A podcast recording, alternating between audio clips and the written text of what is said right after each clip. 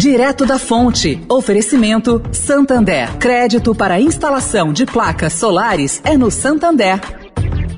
O Santander acredita num mundo mais sustentável. Por isso lança a plataforma Estação, que vai levar mais sustentabilidade para a estação de trem Vila Olímpia, com reuso de água, geração de energia solar e muito mais. E o banco também quer ajudar você, dando crédito para compra de placas solares com até 96 vezes para pagar e taxa de 0,74% ao mês. Busque por CDC Solar Santander e saiba mais. Santander. Direto da Fonte. Com Sônia Rassi.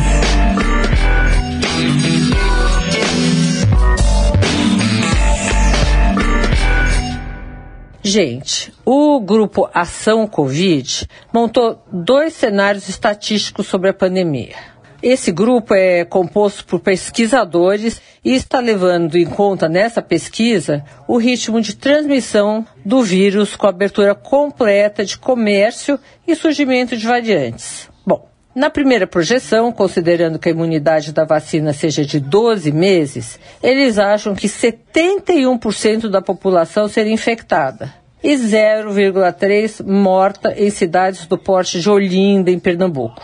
Os números seriam atingidos dois anos após o início da vacinação. Já no segundo quadro, com a imunidade durando 18 meses, os números caem para metade das capitais como São Paulo e Belo Horizonte.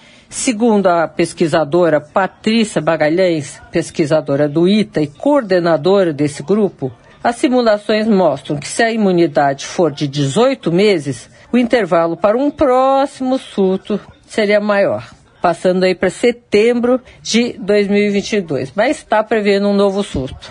Sônia Raci, direto da fonte, para a Rádio Eldorado.